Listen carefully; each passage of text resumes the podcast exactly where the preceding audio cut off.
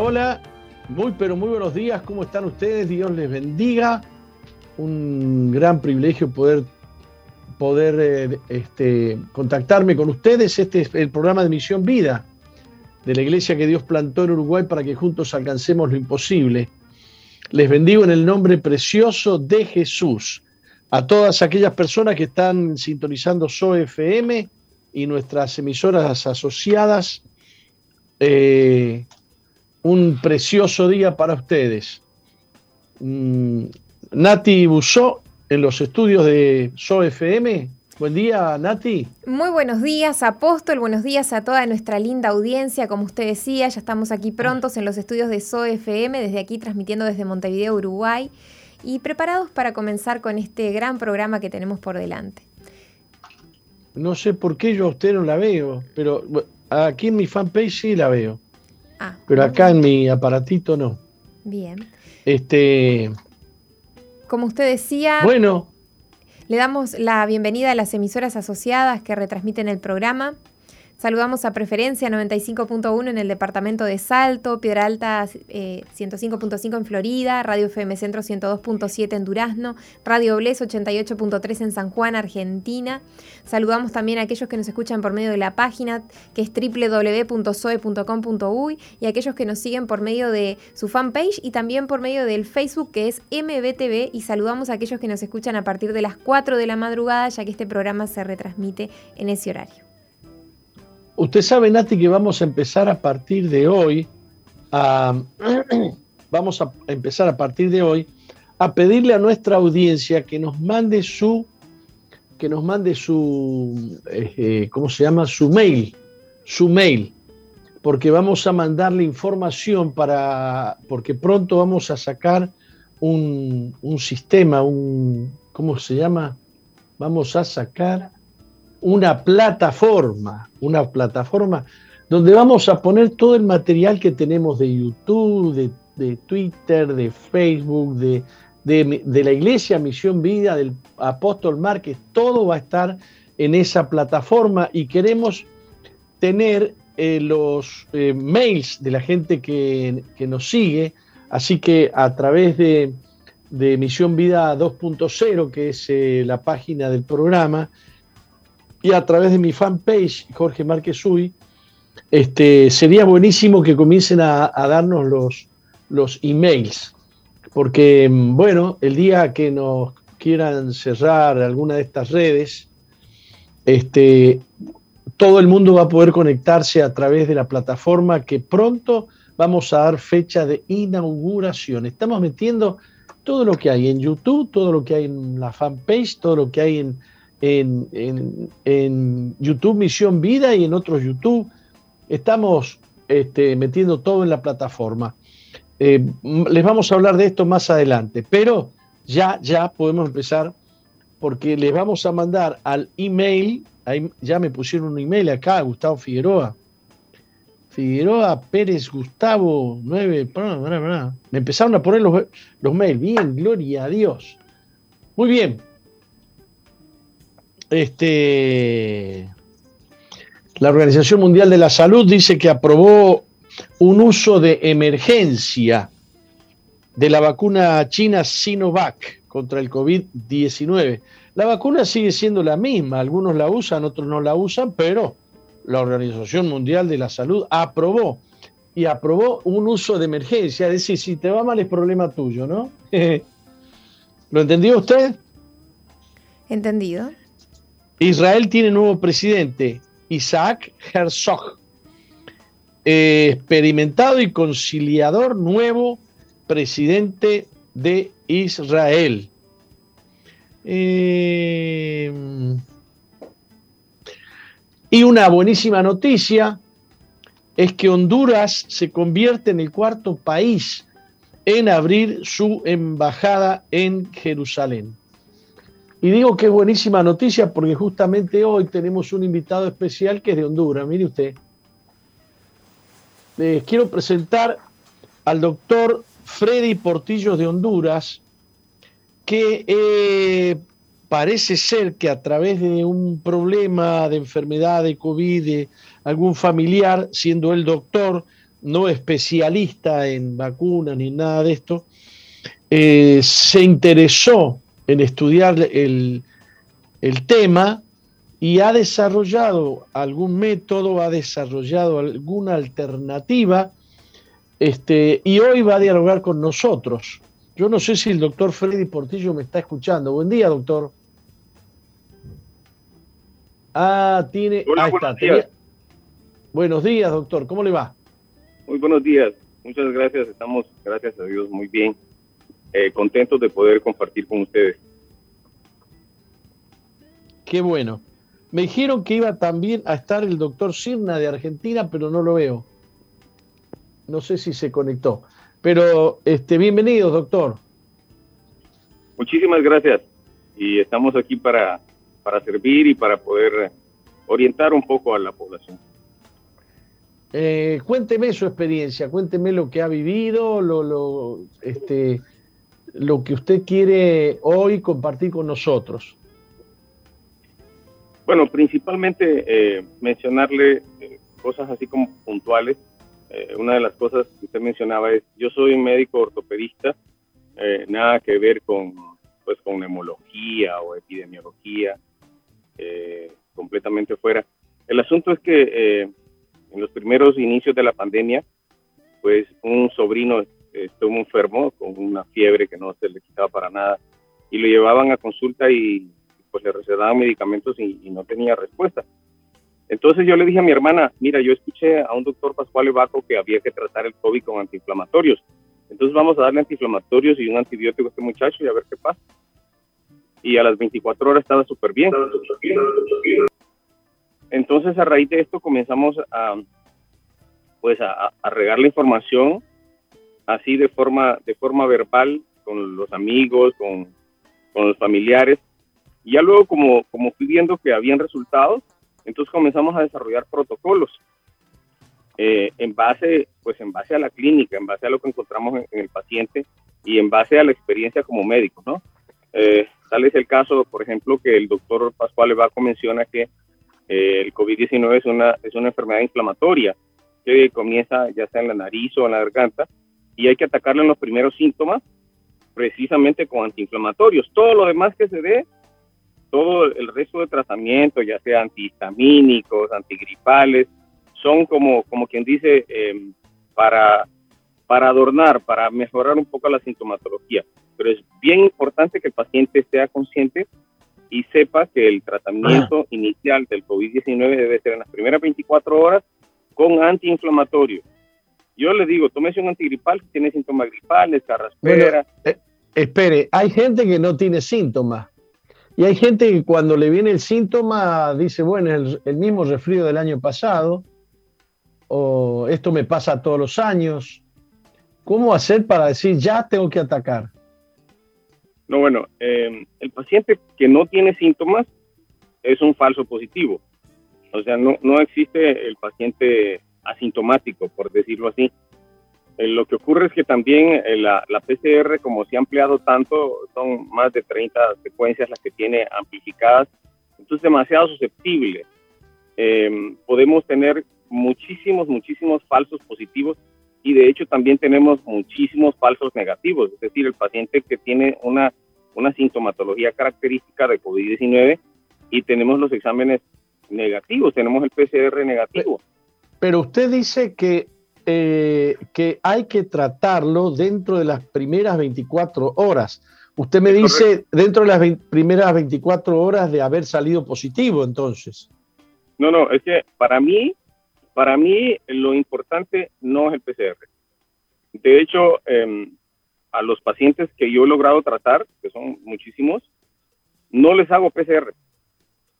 Bueno, sí, está muy discutido el PCR, pero ¿cuándo es el momento de decir sí? es COVID y tengo que atacar. Ok, vea, yo le digo a la gente, mira, mejor, mejor te vas a equivocar, vas a confundir una gripa o vas a confundir una influenza con el COVID. No importa, no importa cuántas veces te equivoques. El asunto es que no tienes que dejar pasar el tiempo. Ya, ya sabemos que en, ciertos momentos, en ciertas estaciones del año, pues aumentan los, los casos de, influenza, ¿no? Y también podemos eh, diferenciar de alguna manera pero de una manera bastante sutil eh, con otras enfermedades como por ejemplo el dengue. Eh, yo le voy a hablar, por ejemplo, de mi, de mi experiencia. Eh, yo, yo tuve el COVID y yo comencé con malestar en el cuerpo, ¿no? Pero aparte de eso, también tuve dolor articular, que no es algo que le da una gripa, una influenza. ¿Ok? Entonces, desde ese momento, uno sabe que está ante una virosis y que no es una influenza. yo le digo a la gente, mira, mejor vas a equivocarte, trátate una, una gripa y trátatela con antiinflamatorios, no pasa nada. Si vas a repetir cinco o seis veces el tratamiento, no importa, no importa. Lo importante es que tú de esa manera estás evitando llegar a la fase 2, que ya en la fase 2 ya la cosa se pone un poquito más seria y hay que tratarla con mucho más medicamentos. Claro, la fase, la fase 2 es una consecuencia colateral del virus, ¿verdad? Sí, mire, ¿qué es lo que pasa? ¿Qué es lo que pasa a nivel mundial? Porque estamos hablando, estamos hablando que el manejo como que se ha generalizado en todos los países, ¿no? Entonces, usted va a un triaje y en un triaje eh, le van a hacer una prueba porque usted tiene síntomas y le van a decir, bueno, mira, Perdón, ¿qué es un triaje? Porque ese término no lo... Un triaje es lo que utilizan como un filtro para revisar pacientes de COVID. Todo, todo aquel ah. paciente que es sospechoso de COVID lo envían a este filtro. Y entonces cuando usted va a un filtro de estos con síntomas gripales, le dicen, no, no mira, sí tienes el PCR positivo, pero solamente tienes eh, pues esa sintomatología, toma, toma acetaminofén, vete para la casa y, espera, si te pones mal, regresa. El asunto es que cuando usted se pone mal, ya está en la fase 2. Claro. lo más importante para nosotros es evitar que el paciente llegue a la fase 2. Y si va a llegar a la fase 2, pues que de entrada también en las primeras 24 horas que estando en la fase 2 comience el tratamiento de la fase 2 que tiene que ser bien específico y tenemos que individualizarlo de acuerdo a las patologías del paciente. ¿Se entiende? A ver si puedo, si puedo eh, decirlo de nuevo en términos que la gente le, le, penetre en la cabeza. Esto debe ser tratado inmediatamente. Hay que intentar no llegar a la fase 2. La fase 2 es una fase bacteriológico, eh, bacteriológica, ya no es virus. Entonces es, un, es una, una, una fase más complicada. Usted dice que entonces, sin necesidad de hacerse el PCR, que es muy discutible el PCR, si tiene una, algún síntoma de gripe, acá se dice gripe, no gripa, eh, de algún síntoma de gripe o alguna cosa de congestión, lo que sea, le damos para adelante con el tratamiento, no importa cuántas veces lo tengamos que hacer. Dije, resumí lo que usted dijo. Completamente, completamente. Perfecto. ¿Qué hacemos con la fase 1? Ok, el paciente en la fase 1, si es un paciente que no tiene antecedentes patológicos, es un paciente, digamos, entre comillas, sano, le vamos a dar ibuprofeno y si tiene síntomas gripales, le vamos a dar un antigripal más una cardioaspirina. Si el paciente es alérgico a los AINES, analgésicos antiinflamatorios eh, no esteroidales, entonces le vamos a dar otro tipo de analgésico que son analgésicos antiinflamatorios esteroidales, prednisona, daplasacor, cualquiera de esos medicamentos pero lo vamos a ah. utilizar en dosis muy bajas. Por ejemplo, la prednisona la utilizamos en dosis de 10 miligramos al día y el daflazacort lo utilizamos 6 miligramos al día por un periodo de 10 días. Todos los protocolos deben durar 10 días en base al periodo inflamatorio eh, en general. un periodo inflamatorio desde el punto de vista médico dura en promedio de 7 a 10 días. Entonces es el promedio que debe durar el tratamiento en el paciente, en todo paciente, en la fase 1, en la fase 2. Bien, este, ahora veamos. Un médico aquí eh, se encuentra con un paciente y le pregunta, ¿por qué está tomando esto? Y el paciente dice, yo escuché en la radio a un doctor Freddy Portillo que dijo que tomáramos esto. ¿Cómo hacemos con ese problema de que el médico, un médico tiene que recetar? ¿Cómo enfrentamos eso legalmente, digamos? Bueno, no, hay problema desde el punto de vista legal, eh, a ver si se, lo, si, se lo resumo así en términos prácticos. En, el mundo entero usted encuentra en venta libre el ibuprofeno, el naproxeno, los antigripales, el acetaminofén. Usted lo encuentra de venta libre.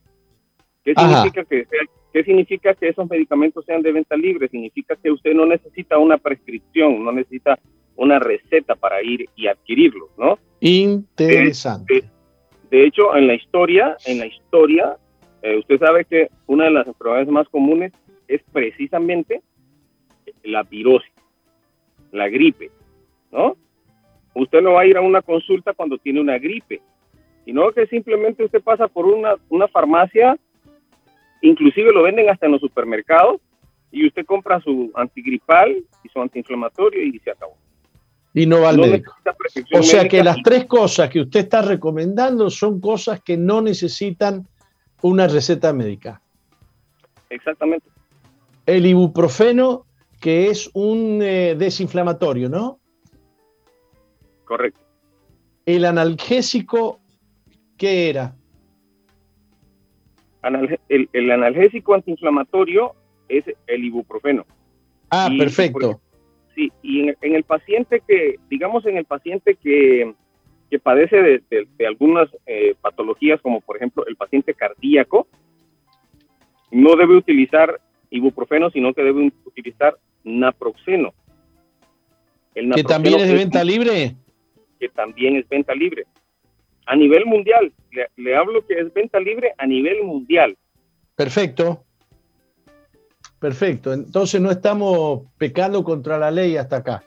El, ese era el, el número uno. ¿El número dos cuál era? Bueno, en aquel paciente que que entra a la fase a, la fase 1 modificada, le llamo yo, porque hay una fase 1 modificada que es aquella en el que el paciente desarrolla los síntomas, pero tiene una enfermedad de base. Llámese enfermedad de base asma, rinitis, eh, un EPOC, una enfermedad pulmonar obstructiva crónica, obesidad, tabaquismo, antecedentes de tabaquismo, etcétera la enfermedad que eh, ¿Cómo se llama? Glucosa. Eh, la, sí, eh, diabetes. Diabetes. La diabetes. La diabetes, que es el azúcar, ¿no? sí. Esos pacientes, todos esos pacientes, tienen más riesgo de complicarse y llegar a la fase 2. Ya usted habrá leído que el paciente obeso tiene más de un 30% de riesgo de complicarse que un paciente no obeso.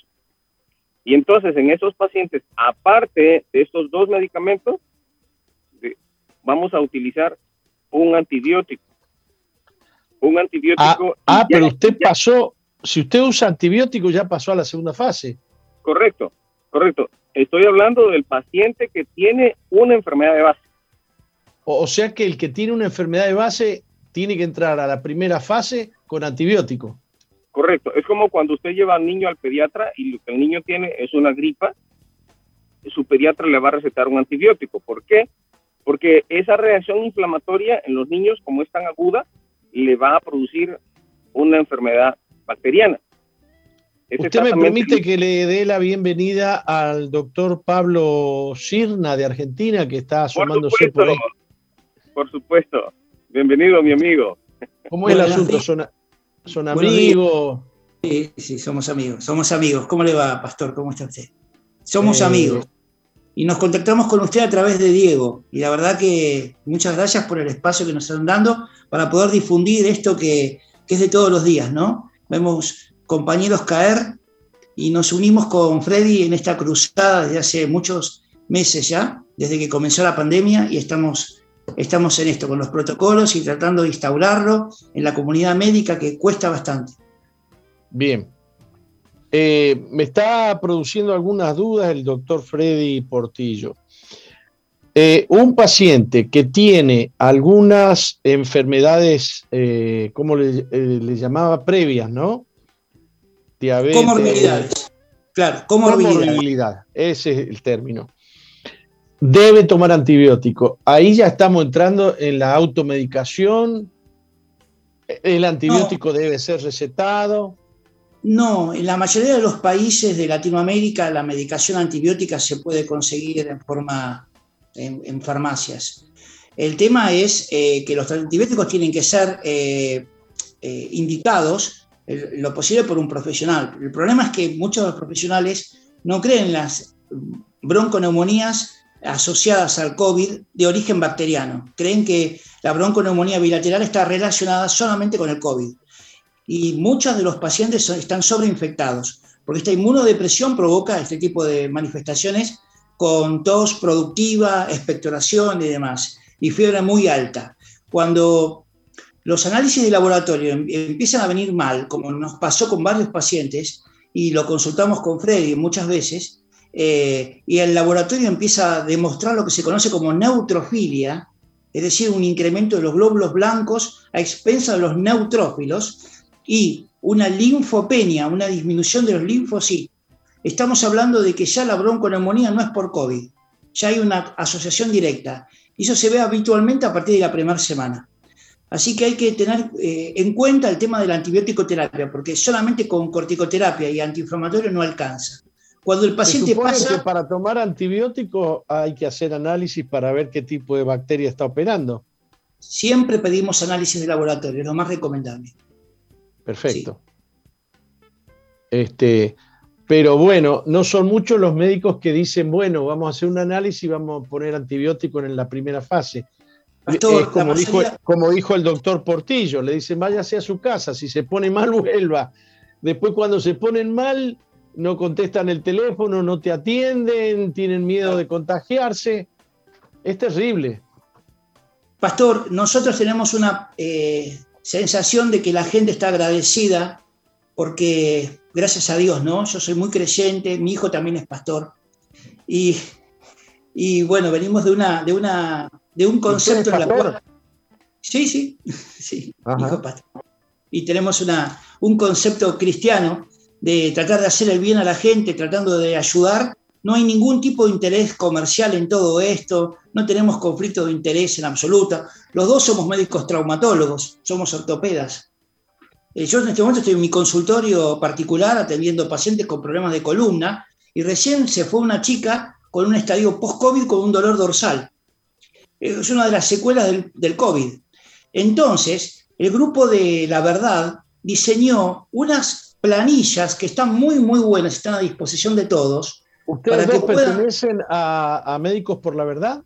No, yo no, no, Médicos por la Verdad, no porque es un concepto antivacuna y nosotros creemos en las vacunas. No sé, Freddy, ¿vos qué opinás? Sí, definitivamente, sí, lo único a lo que no estamos de acuerdo es a la vacuna del COVID-19. Claro. Hay, bueno. muchísimo que decir al respecto. aunque esté de acuerdo con toda la vacuna y usted no está de acuerdo con la del COVID, a usted le van a decir antivacuna.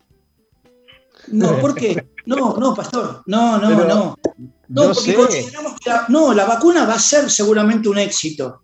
Yo no se lo voy a decir, yo no se lo voy a decir a usted. Digo que eh, la sociedad, aquel que dice cuidado con la vacuna del COVID, le dice este es antivacuna. Eh, eh, o sea, hay médicos que dicen yo no soy antivacuna, pero cuidado con las vacunas del COVID.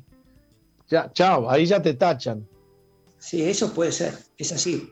Pero en realidad creo que como falta una fase de experimentación, que son dos años más, en algún momento yo creo que esta inmunización va a pasar por dos, dos caminos. Una que es la autoinmunización, que es lo que va, está pasando hoy en día, con tanta cantidad de gente que se ha contagiado y que ha desarrollado sus propios anticuerpos. Y la otra es eh, la inmunización generada por una vacuna que realmente sea efectiva. Están los intereses comerciales de los laboratorios y por eso nadie habla.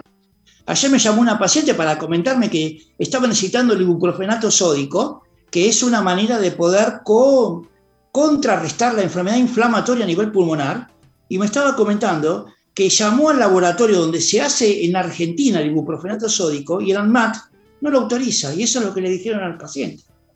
No lo autorizan el ibuprofenato. Es una pena que pasen estas cosas, ¿no? Bien, quiero volver con el doctor Portillo a la primera fase, porque en la primera fase me había mencionado tres eh, medicinas básicas de ataque y que se, tienen, que, eh, tienen que usarse el primer día, dentro de las primeras 24 horas en lo posible. Eh, y habíamos hablado del ibuprofeno y del naproxeno. Y después había una segunda que era qué? Un antigripal. Ah, un antigripal, cualquiera. No, me habló de dos clases de antigripales. Sí, de preferencia eh, que no tenga pseudoefedrina. Eh, el que nosotros preferimos utilizar eh, es aquel que tiene paracetamol, fenilefrina y clorofeniramina. Perfecto. Si tiene, esos tres componentes, es el ideal. ¿Usted me puede explicar qué efecto hace o qué es lo que ataca este antigripal? Bueno, el antigripal tiene varias funciones.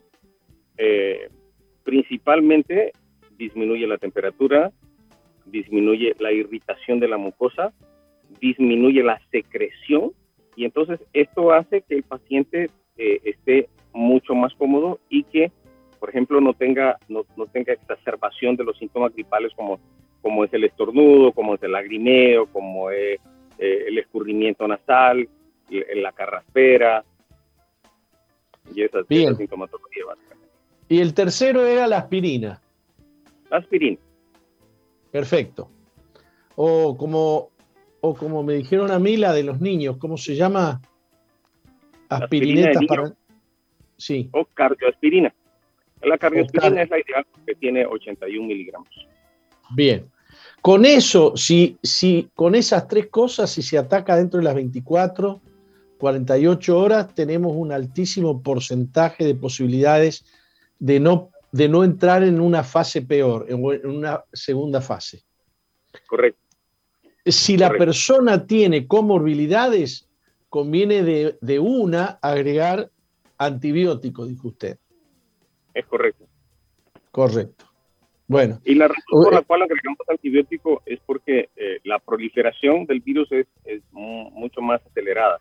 O sea que el paciente que tiene una comorbilidad eh, llega más rápido a la fase de la neumonitis. Claro. Sí, hasta aquí estamos entendiendo. Eh, ustedes están hablando con un pastor que tiene 67 años de edad, diabético, hipertenso y que ha estado 31 días en la cama.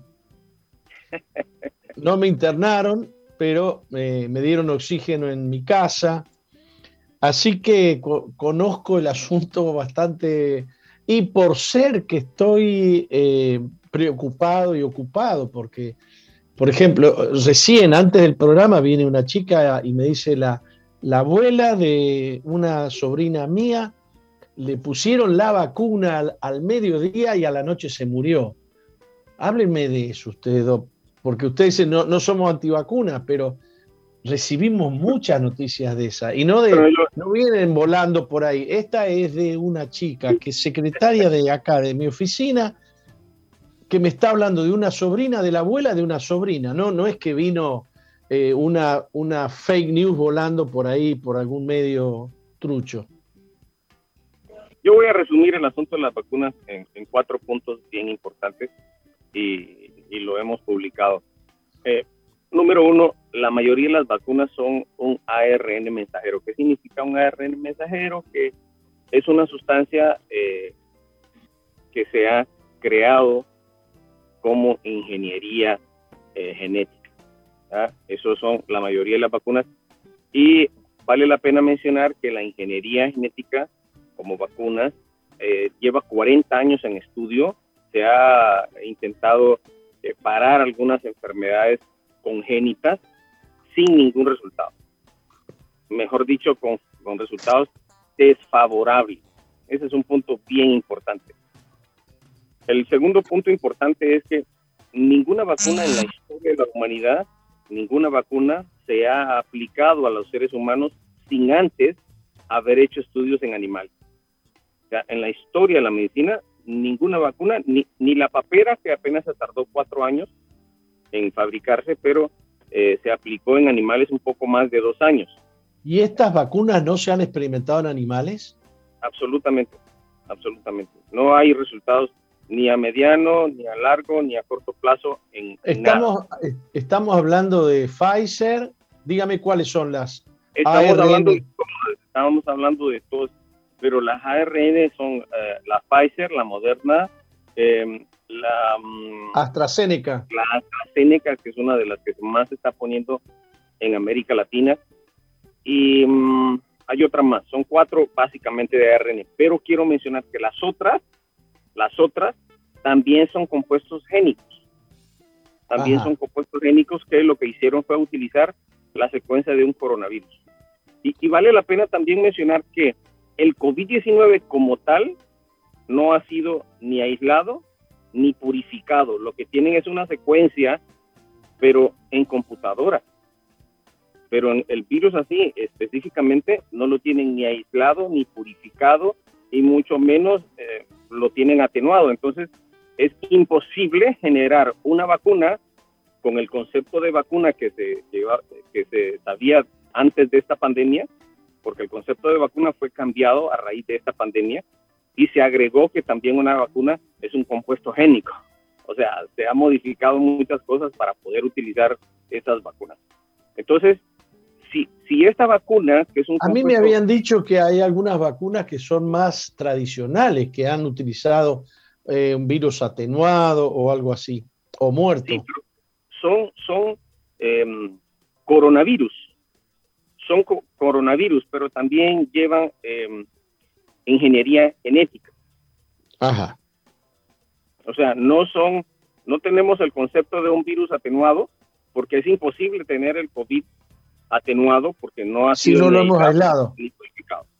Ok, entonces es imposible. Entonces, a través de ingeniería genética, lo que han, han cogido un coronavirus y han trabajado con el coronavirus, porque ya sabemos que el, el COVID-19 es un coronavirus han trabajado con un coronavirus porque no tienen manera de hacerlo diferente, pero también con ingeniería genética. Y bueno, voy a mencionar la, tercera razón por la cual yo no estoy de acuerdo con las vacunas, y es una cosa de sentido común. La FDA que, eh, y la EMA, la FDA que regula todo lo que tiene que ver con medicamentos y alimentos en Estados Unidos y la EMA en Europa, no han aprobado ninguna de estas vacunas. Ninguna. No han sido aprobadas. O sea, la, vacuna no tiene un licenciamiento. Lo que tienen es una utilización de emergencia, pero ¿qué pasa? La FDA eh, los ha hecho a ellos eh, responsables de los estudios. Pero entonces, ¿qué hacen las, las grandes empresas con estos estudios? Cuando van a aplicarle la vacuna a un país como Estados Unidos, por ejemplo, o Centroamérica o lo que sea, le sugieren al, al gobierno que contrate una compañía, una compañía aseguradora que se haga cargo de los efectos adversos. Entonces, es, un poco absurdo porque ninguna empresa, ninguna de estas empresas se hace responsable ni de la muerte, ni de los efectos adversos, etcétera. Y como último punto y punto no menos importante, no se ha demostrado que después de 90 días de aplicada la vacuna, la persona haya desarrollado anticuerpos. Bueno, eh, ese es el problema. Eh, una dosis, dos dosis, tres dosis. Y aún así le dicen, eh, y aún así puede, puede tocarle una otra cepa que, no es de la, de la vacuna que usted se puso. Bueno, es que inventan, inventan cada cosa y realmente nuestra población mundial ha tenido tanto pánico que se han sometido a colocarse una vacuna sin tener ni la más mínima idea de lo que están haciendo. Simplemente porque les han metido miedo y les han dicho que si les da el virus se van a morir. Y yo les digo, el virus no es mortal. Lo que tienes que hacer es tratártelo a tiempo. Punto. Si tú te lo tratas a tiempo, no te vas a morir. Vas a tener una muy buena evolución. Y digamos, lo mortal, lo mortal es la fase 2 que ya no es virus, sino un efecto posterior al virus, ¿no? Lo mortal es dejar que esa fase 2 se convierta en fase 3. Ajá. Bien. y entonces, entonces ya se compromete lo que es la cascada de coagulación y empiezan a formarse trombos y todo eso. Bien, la cascada de coagulación es la que ataca la aspirina, ¿no? Sí. Bien, doctor, este, estamos entendiendo, estamos entendiendo lo que usted nos... Tengo una pregunta. Han abundado otros tratamientos con ivermectina, con dióxido de cloro, con hidroxicloroquina. ¿Usted qué opina de esas cosas? Bueno, vea, eh, la ivermectina como, como tal, eh, la Organización Panamericana de, la Salud sacó un, un, estudio, un comunicado además de eso, diciendo que sí la ivermectina funcionaba, pero en dosis letales. ¿ya? Y entonces significa que el resto no sirve. O sea, las dosis a las cuales se está utilizando no, no funcionan, ni siquiera para prevención. Ahora, lo, del CDS, eh, no, el dióxido de cloro no lo utilizo. Nosotros, como somos ortopedistas, cuando un ortopedista em, aprende a hacer una cirugía de una manera determinada y se siente seguro y tiene buenos resultados, no va a cambiar esa técnica no va a cambiar esa técnica por otra. Porque si estoy teniendo buenos resultados, los pacientes están saliendo satisfactoriamente. No tengo por qué cambiar de. Lo que usted me está diciendo es que no se ha metido a investigar el, tema de la, eh, del dióxido de cloro, por ejemplo. Perfecto. Que ni lo, ni lo recomienda ni lo deja de recomendar. No. Bien. Este. Muy bien. ¿Qué más nos puede decir, doctor? Se me perdió Pablo Sirna. Se me fue. Bueno, lo que, le puedo decir, lo, otro que le puedo decir es que una vez que usted ingresa, digamos que usted se confió, porque nos pasa, nos pasa a muchísimos, usted se confió y usted no se tomó el tratamiento en las primeras 24 horas y pasaron 72 horas y usted se sorprende porque de repente no tiene gusto o no tiene olfato. Ya, ese es un signo, ese es un signo de alarma o digamos no lo tiene, pero de repente comienza a sentirse cansadito, comienza a tener, que da 20 pasos y se cansa, ya eso significa que usted está entrando a la fase 2. Si usted comienza el tratamiento tarde, si usted es un paciente con comorbilidades, o si usted es un, es un paciente que, digamos, tomó el, el, el medicamento a tiempo, pero lo tomó uno o dos días y se sintió bien, y luego reinició con síntomas, entonces es candidato para entrar directamente a la fase 2. Y en la fase 2 utilizamos dos antiinflamatorios. En e, esos dos antiinflamatorios, eh, uno de ellos es un analgésico antiinflamatorio esteroidal. Utilizamos el ibuprofeno o el naproxeno más la prednisona o el taflazacor. O sea, combinamos un AINES con un analgésico antiinflamatorio mm, eh, esteroidal más dos antibióticos, en ese caso dos antibióticos, somos un poquito más agresivos en eso porque sí hemos visto que cuando hemos utilizado un solo antibiótico en estos pacientes, pues el paciente tiende a complicarse. Y ya en este caso no utilizamos eh, la cardioaspirina, sino que utilizamos un, eh, un medicamento que es un antitrombítico, no un antiagregante plaquetario, porque la aspirina es un antiagregante plaquetario. En este caso utilizamos un antitrombítico. Eh, como por ejemplo el apixaban. Entonces, los antibióticos que nosotros de preferencia utilizamos son la moxicilina con el ácido clavulánico porque estamos con las vías respiratorias superiores y utilizamos eh, la levofloxacina. Son los dos analgésicos, los dos antiinflamatorios más el antitrombítico y, aparte de eso, el paciente debe nebulizarse. Utilizamos la pudesonida, pero en dosis bajas de 10 gotas en 13 A ver, para, para que entiendan la doña Rosa, antitrombítico se podría decir anticoagulante. Anticoagulante. Perfecto. Eh, bien. Ahora, ¿cómo hace la gente para ir a comprar esos nombres raros que usted nos ha dado? No, bueno, ya en este caso tendría que, abocarse a un médico y conseguir una receta. O ir a una cita médica. Perfecto. porque ya es, como que como que querramos tener a un paciente en la fase 3 con tratamiento vía oral. Ya no no, no funciona. Ya en no. este caso tiene que utilizar tratamientos intravenosos. Perfecto, perfecto. Eh, digamos que lo más, lo más eh, recomendable para nuestra audiencia es entonces atacar con esos tres remedios la fase 1. No, no quedarse, no esperar, no esperar que, se complique la cosa, porque somos muy, por ejemplo, eh, eh, tengo mucha gente conocida que dice, no, yo al médico no voy, o hay que esperar a ver, bueno, y esa gente es la que peor la pasa después, ¿no? Sí, esa es la, esa es la gente que se complica y eh, aquella gente que sí va, sí va al médico, pero le dan el tratamiento, le dan acetaminofén, le dan eh, ivermectina, le dan, eh, le dan un medicamento para ponérselo en la boca, o sea, le dan medicamentos que definitivamente no sirven. Ayer hablaba con un neumólogo y él decía que los pacientes que a él se le han complicado son aquellos pacientes que han utilizado el tratamiento que da em, la medicina pública, por decirlo así, o, cómo le podríamos llamar em, en general las atenciones médicas en el mundo entero. Nosotros, por ejemplo, aquí tenemos, a, nosotros aquí tenemos un, tratamiento que le llaman maíz, que es macrodacin, que son esas, esos sprays que le ponen en la boca para que se hagan enjuagues y eso. Macrodacin, acitromicina ivermectina y acitromicina. Son los cuatro medicamentos que le dan. Entonces, ojo, esos cuatro medicamentos no tienen antiinflamatorios. Y hemos dicho que la base del tratamiento del COVID-19 es antiinflamatorio, no tiene antiinflamatorio. Entonces, ¿qué pasa con el paciente? El paciente se complica.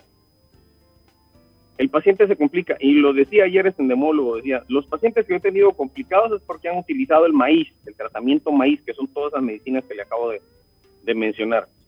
Y yo estoy absolutamente de acuerdo, absolutamente de acuerdo. Si no tratamos con antiinflamatorios de entrada, pues nos vamos a complicar.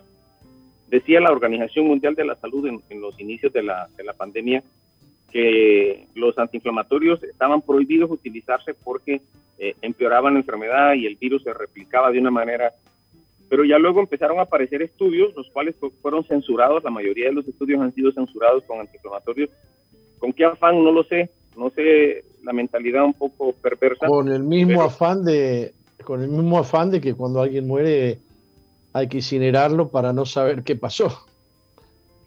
Exactamente, exactamente. Y entonces, eh, ya luego que comenzamos nosotros a utilizar los antiinflamatorios, hay muchísima gente en el mundo entero utilizando los antiinflamatorios ahora. De hecho, hay personas que van a la consulta nada más para que le hagan un examen y el, el paciente le dan el tratamiento y no se lo toma, sino que se toma el tratamiento que le acabamos de decir nosotros. Eso es, eso es una manera eh, bonita de, de, manejar las cosas. Tenemos muchísimos pacientes, de hecho, ahí mismo en, en, Argentina, Diego, que fue la persona que nos comunicó con usted, ha manejado más de 500 pacientes. Y así mismo en cada país hay una o dos personas que se encargan de aconsejar a la gente se encargan de orientarla, de cómo manejar la situación y se ha salvado muchísima, muchísima gente. Bien, eh, yo le quiero hacer una pregunta crítica a usted. Eh, usted dice que hay que atacar en fase 1.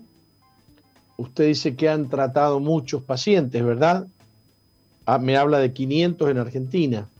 Y dice, los hemos salvado de la muerte pero usted nunca se enteró eh, bioquímicamente o como se llame, si al final tenía o no tenía COVID. Bueno, vea que eso no es tan importante y le voy a mencionar algo, algo ridículo. En Europa, en Europa, eh, normalmente eh, mueren un promedio de 80 mil personas por el virus de la influenza. Igual en Argentina mueren alrededor de 30 mil. Yo no sé cuántos se han muerto de influenza en este año en, Argentina, pero en Europa solo se han muerto cuatro. Sí, sí, sí, sí, ya entendí. Nunca en la historia de la humanidad han muerto solo cuatro. Son todos COVID. nunca, nunca. O sea que eh, la influenza es positiva. COVID positiva. Tomémoslo así, de esa manera. Bueno, este, muy amena la charla, doctor. No sé si quiere agregar algo más. Bueno, nada más, eh, así como, como mensaje general, eh, lo que les puedo decir es que toda esta situación de, la pandemia eh, fue una, ha sido una situación programada. todo esto partió del, del 2015 eh, cuando en una reunión eh, se planteó el disminuir la población del mundo, eh, está demostrado que las primeras patentes para, para detectar el COVID-19 a través de las pruebas PCR, la primera patente está el 2015. Luego el Banco Mundial comenzó a distribuir estas pruebas el 2017 con códigos y todo. O sea, existen los documentos y están publicados en, en, en las redes el 2017 comenzaron a, distribuirse los kits para diagnóstico y los kits para, para protección a diferentes países del mundo. Eh, luego han habido problemas con la Organización Mundial de la Salud que un día dice una cosa, otro día dice otra cosa.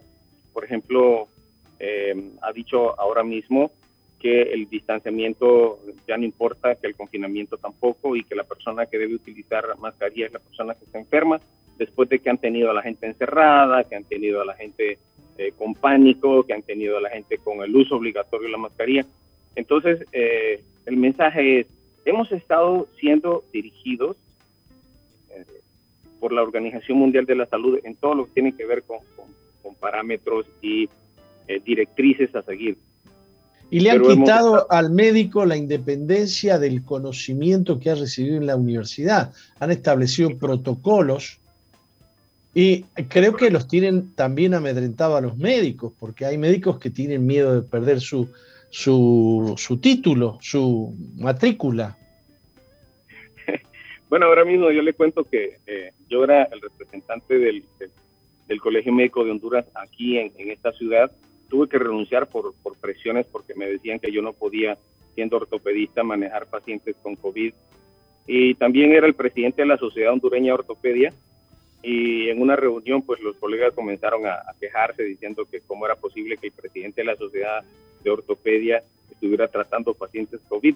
Yo les digo, yo soy médico. Antes de ser ortopedista no fui taxista o no fui albañil.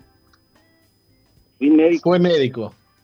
Y una enfermedad como esta, una enfermedad como esta, el que más sabe es el que más la estudia, el que más la investiga, no es el neumólogo, no es el epidemiólogo, no, es el que más investiga, el que más estudia y el que va tratando el paciente basado en evidencia. Perfecto. Perfecto. A usted primero estudia todas las materias de medicina y después hace un estudio posterior para ser ortopedista. Correcto. O sea que usted estudió las mismas materias que cualquier otro médico. Exactamente. Bueno, lo felicito por haber salido adelante, entonces. este, eh, es, bueno, tantas cosas se dice. Tantas cosas. Bien, este, es verdad, la Organización Mundial de la Salud ha cambiado el libreto muchas veces. Y no solamente son rehenes de, de todo este libreto, los enfermos, sino que son rehenes los médicos. Eh, yo que estuve ahí pude ver el miedo de los médicos. Es verdad que mueren muchos médicos, es verdad que mueren, mueren muchos eh, enfermeros o personal de la, de la salud, pero por momentos uno puede ver cómo los gobierna el miedo. Y el miedo a aplicar el protocolo, ¿no? A punto de que hace una semana me entero de un caso de alguien que estaba desesperado porque hay un teléfono de urgencia o de emergencia COVID aquí en Uruguay que está saturado y no lo atienden. Entonces, ante, un, eh, ante una situación desesperante, llevan a una, a una persona, este, miembro de nuestra iglesia, a la emergencia y ahí le dicen, no, usted no puede estar acá, usted es COVID, no puede venir Entonces, sí, pero es que no me contestan el teléfono, atiéndanme. No, no, no lo vamos a atender. Y le dicen, los vamos a llevar presos por romper el protocolo.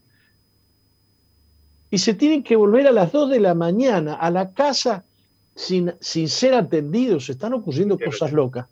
Y yo esto lo atribuyo también a que los médicos tienen miedo a romper el protocolo, tienen miedo a enfermarse ellos.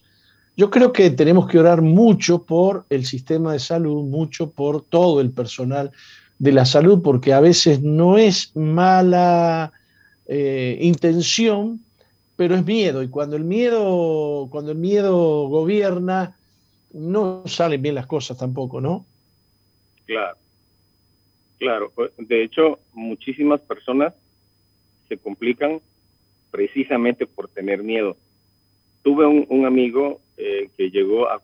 Llegó a, eh, Inmunodepresivo. El miedo. Sí, definitivamente. Eh, un amigo llegó, llegó a consulta de ortopedia conmigo y me contó que uno de sus mejores amigos se mandó a hacer el examen por cuestiones de trabajo y cuando le entregaron el examen le dio un infarto y murió. El paciente, por, supuesto, el amigo de él estaba asintomático. Pero es que, bueno, todo lo que han trabajado esta gente eh, a nivel de los medios de comunicación, ya ve usted que si uno sale en los medios diciendo cosas que van en contra de los intereses de ellos, lo bloquean, le quitan los canales. A usted le habrá pasado mil veces. Y por eso lo escuché al principio que está armando una plataforma para meter toda la información porque nos, nos ocultan la información, nos ocultan la información y la persona como nosotros que quiere salirse de los protocolos y orientar a la gente y decirles la verdad de cómo están funcionando las cosas, esas personas nos bloquean. A mí, yo trabajo en un hospital público también, pero yo realmente no tengo miedo. Yo les digo, yo no trabajo en un hospital público por plata, yo trabajo para ayudarle a la gente, porque la plata al final no es lo más importante. De hecho, nos hemos metido en esto y hemos orientado a miles de miles de personas, como le decía Pablo, sin, ningún interés. Ahorita me pasó por la cabeza algo bien importante que no, quiero que se me pase eh, mencionarlo. El paciente que va a comenzar tratamiento con COVID-19 tiene que hacer una dieta. Tiene que hacer una dieta. Y la dieta es sin lácteos, sin lácteos, eh, todos los lácteos, ¿no? sin carbohidratos refinados, sin cosas fritas y sin carroñeros como por ejemplo el cerdo, los embutidos, ah, los mariscos de concha. ¿Por qué, ¿Por qué hacer una dieta? Porque eh, cuando usted va a tener COVID, eh, usted le va a ahorrar energía a su cuerpo y todas estas, todas estas, eh, todos estos alimentos, como los lácteos, por ejemplo, acidifican el cuerpo hubo un premio Nobel en, 1932 que mencionó que la base de la enfermedad de nuestro organismo es la acidez. Cuando la, célula se, acidifica, se enferma por hipoxia porque le falta oxigenación. Entonces vea usted que si quitamos todos estos alimentos, nuestro cuerpo se alcaliniza y entonces el funcionamiento celular es mucho mejor así en términos prácticos. El paciente se mejora. De hecho, ¿y los lácteos que los lácteos eh, los lácteos acidifican? Correcto, porque recuerde que el, estómago es eh, ácido. Hay áreas del estómago que el nivel de acidez llega a cero. Y en general, en promedio es 3.2 el nivel de acidez del estómago. Y cuando usted le mete un lácteo que es alcalino, entonces el choque entre la acidez del estómago y lo alcalino del lácteo hace que se forme una reacción química y forme toxinas. Esto hace que el cuerpo se acidifique. Ajá. Bien. Eh, recomiéndenos algunos alimentos alcalinos que no sean como la leche que produce una reacción. Bueno, si puede, quiere consumir leche, tome leche de, almendra, em, en general puede, puede consumir eh, pescado, pollo, puedes consumir eh, res, eh, puedes consumir semillas, legumbres, frutas. Entendido. Puede consumir granos, no, no, hay problema en eso. O sea, hay muchísimas cosas que se pueden consumir. Eh, aquí en Honduras, la alimentación catracha es muy mala y está basada en todas esas cosas que le acabo de mencionar y entonces las enfermedades como la diabetes, como la hipertensión, son enfermedades de primer orden. La persona que no tiene uno o dos familiares diabéticos, hipertensos, pues ya, ya se ve como anormal, pero la alimentación nuestra es tan mala que tenemos muchísimos, muchísimos familiares con estas enfermedades de base. Perfecto. Bueno, doctor, eh, estoy muy agradecido por el, espacio que nos ha dado para, eh, para conocer mejor eh, los problemas que estamos enfrentando. Este, realmente tenemos amigos, parientes por todos lados afectados y son tantas las voces y tantos los temores y tantas las preocupaciones que genera la actitud de uno, la actitud de otro. Este, me permite decirle a la audiencia que no hay nada mejor que la confianza en Dios para, aumentar las defensas, para tener paz, eh, creer en Dios, hace bien orgánicamente, hace bien. Este, muy bien, doctor. Muchísimas gracias. A la orden, estoy para servirle y me encantó eso último que dijo. Y yo le digo a la gente, si tienes fe, no tienes miedo, porque la fe no va de la mano con el miedo. Si tienes fe, crees en Dios, no puedes tener miedo.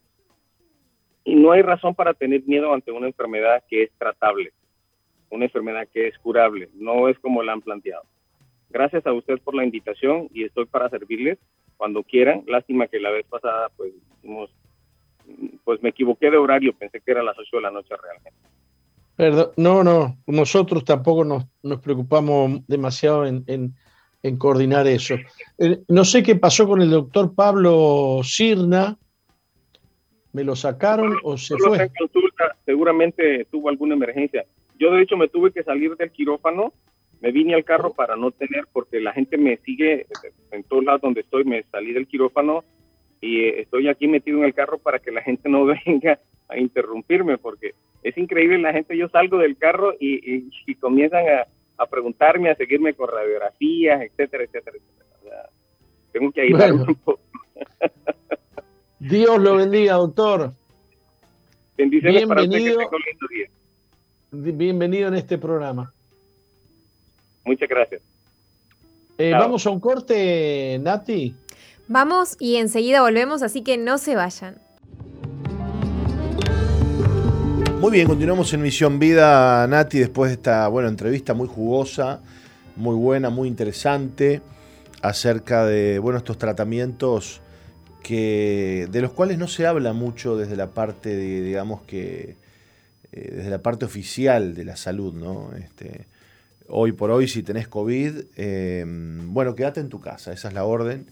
Y, se te receta alguna novemina para el dolor, para el dolor corporal y alguna cosa, y nada más. No hay ningún tipo de, de, medicamento que se te recete, salvo que entres, como decía el doctor, en la etapa 2, donde bueno, ya empiezas a tener algún problema respiratorio y por ahí te pueden mandar algún antibiótico, pero nada, nada, nada más. Bueno, les recordamos que, eh, como decía el apóstol hoy al principio, estamos por inaugurar, Nati, una nueva plataforma que eh, es una plataforma de Misión Vida, que va a nuclear todo el contenido de Misión Vida, los videos, las prédicas del apóstol, eh, los, los, los FESPRES, los programas de, que se graban para enlace, testimonios, bueno, todo, todo lo que, lo que, todo el contenido en video, audiovisual que la iglesia genera, eh, que el ministerio genera, se va ya se está guardando allí.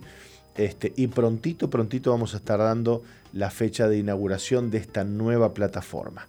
Lo que sí queremos es que la audiencia nos envíe sus correos electrónicos para poder mandarles un correo e invitarles a la plataforma. ¿eh? Así que si ustedes nos están viendo a través de YouTube o a través de, Facebook eh, o quieren mandarnos un, WhatsApp, bueno, mándennos su correo electrónico, ¿no? Fulano de tal, arroba tanto, tanto, tanto, punto com, ¿no? Envíenos ese correo, vamos a hacer una lista, un listado con todos ustedes que nos manden sus correos y este, les estará llegando seguramente la invitación para eh, ser parte de esta nueva plataforma que Misión Vida está eh, llevando adelante y que bueno, está en, plena tarea de, determinación, digamos, ¿no? Entonces, quedamos a la espera de sus correos electrónicos. Si estás, estás viendo ahora a través de, Facebook, por ejemplo, escribinos en el chat del, streaming que estamos haciendo, ahí en la fanpage de nuestro apóstol. Eh, y si no, podés mandarnos un mensaje a qué número, Nati, con el, con el correo. 094-929-717. Ya tenemos el chat abierto en vivo del WhatsApp, así que nos puedes escribir ahí y, eh, nos quedamos con tu email. También, como tú decías, al Facebook de MBTV eh, nos puedes escribir, ¿no? Si no, la fanpage del apóstol Jorge Márquez también. Bárbaro, bárbaro. Y de ahí vamos a... ¿Por dónde estamos transmitiendo el, programa hoy? Está por MBTV, por la página www.soe.com.uy y eh, momentáneamente por mm. YouTube no estamos saliendo. no estamos transmitiendo a través del Facebook del apóstol, ¿no?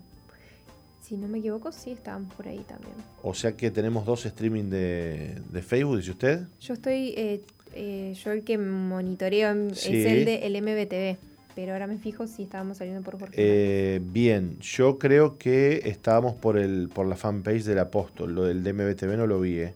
Sí, también. O sea que estamos por los dos. Por los dos. Bueno, muy bien. Entonces ustedes nos pueden, eh, nos pueden dejar tanto en el, en el Facebook de Jorge Márquez, que es donde estamos saliendo en vivo, de hecho yo ya estoy entrando aquí este, y me estoy viendo medio despeinado, eh, bueno, estoy viendo aquí varios comentarios. Eh, gracias por el informe. Qué bendición sus conocimientos. Muy interesante, gracias.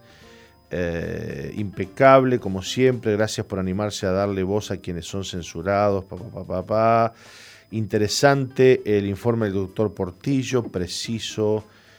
precioso el programa de los miércoles. Eh, bárbaro. Bueno, toda esta gente, bueno, aquí ya hay gente que está mandando sus correos. Eh, por favor, quienes nos estén viendo a través de la fanpage del apóstol en, en Facebook, pónganos aquí en el chat eh, de la transmisión sus correos electrónicos. Háganoslo llegar porque vamos a hacer una lista con todo esto para poder invitarles a la nueva plataforma que vamos a estar estrenando dentro de muy poco tiempo. Ahora nos vamos a ir a una cortita y breve pausa y ya volvemos con más programa, con más Visión Vida y vamos a estar reflexionando eh, en la palabra de Dios en unos minutitos nada más.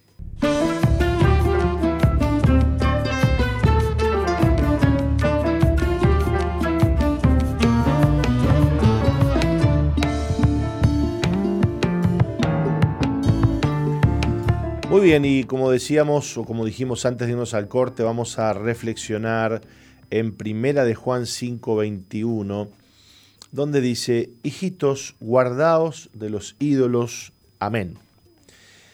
Em, la, la pregunta que surge luego de este pasaje es, ¿a quién tenemos por Señor en nuestras vidas? ¿Es Jesucristo o es alguna otra cosa?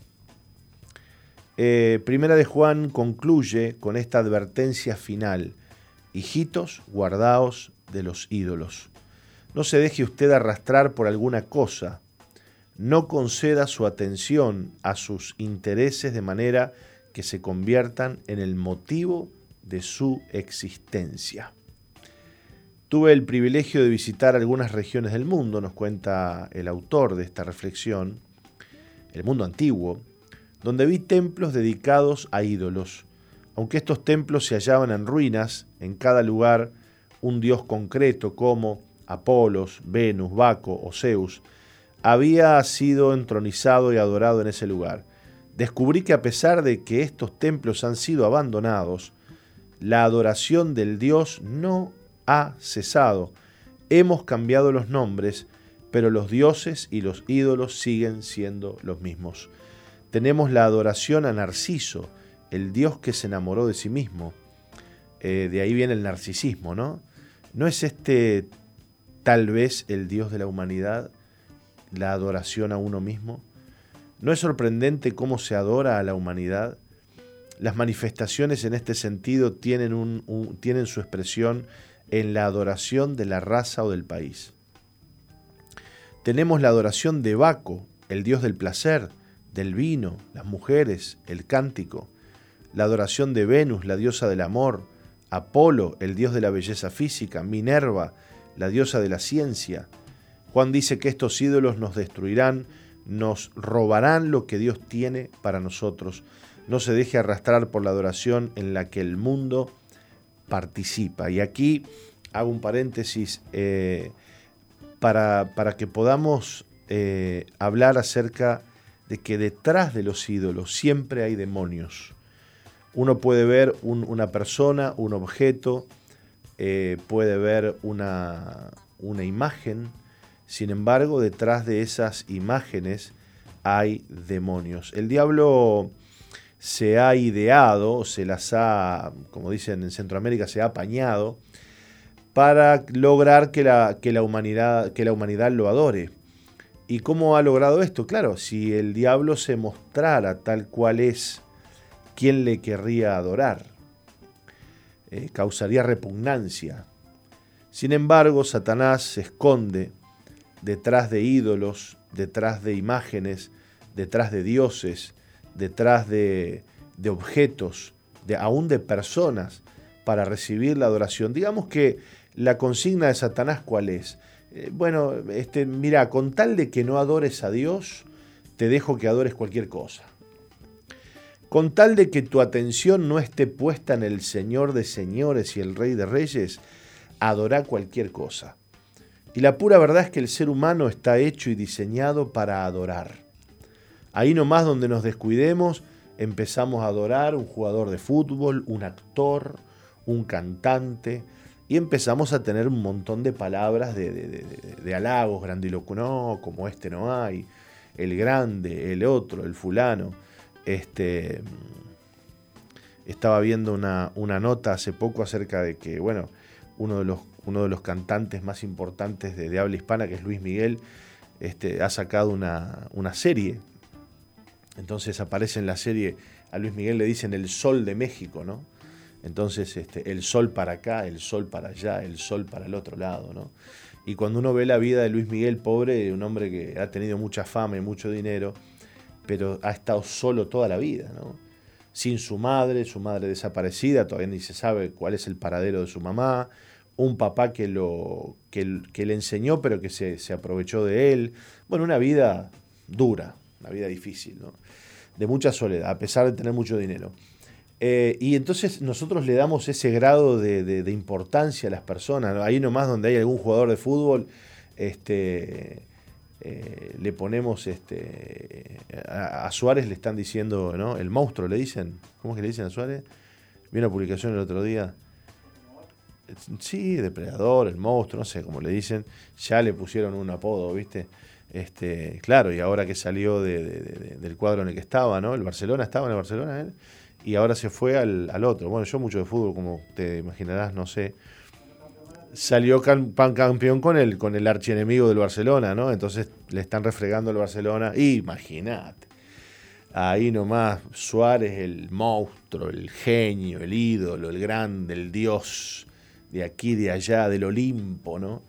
Este, y, uno ve eso y, tenemos eh, la creación de Dios delante de nuestros ojos, el sol, eh, las estrellas, las nubes. Nunca hay una nube igual a otra, nunca hay un atardecer igual a otro, nunca hay un amanecer igual a otro, pero eh, ahí anda el hombre, ¿no? Adorando al hombre, adorando a los ídolos de barro, porque hay dentro del hombre una gran necesidad de adoración, de reconocimiento, de honra.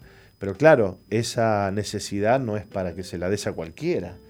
Esa necesidad o, esa, o esa, ese deseo de adorar es para que adores a Dios.